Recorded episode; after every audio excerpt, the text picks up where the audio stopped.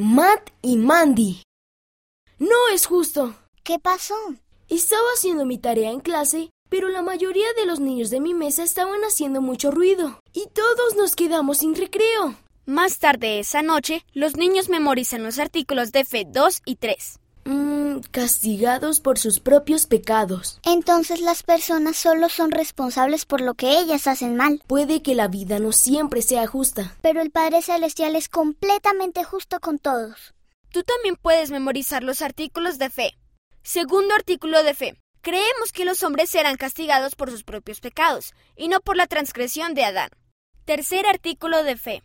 Creemos que por la expiación de Cristo todo el género humano puede salvarse mediante la obediencia a las leyes y ordenanzas del Evangelio.